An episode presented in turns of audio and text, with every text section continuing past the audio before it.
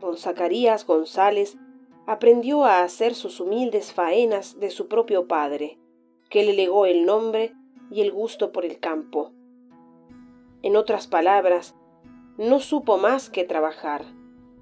Esto está bien documentado.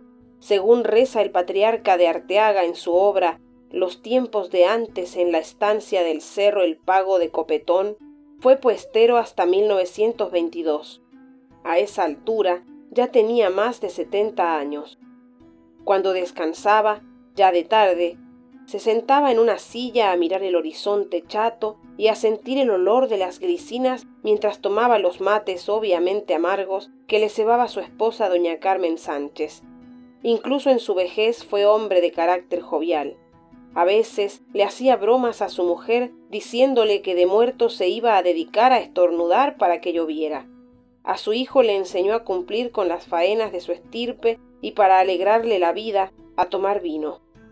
Don Zacarías se murió. Esto también está documentado, cortesía del registro civil. Unas noches después de enterrados sus huesudos restos, su nieto lo vio en un sueño. Contame, abuelo, ¿qué haces en el cielo? ¿Tomás mate escuchando arpas? Trabajo. ¿O cómo te crees que mantienen el universo en marcha?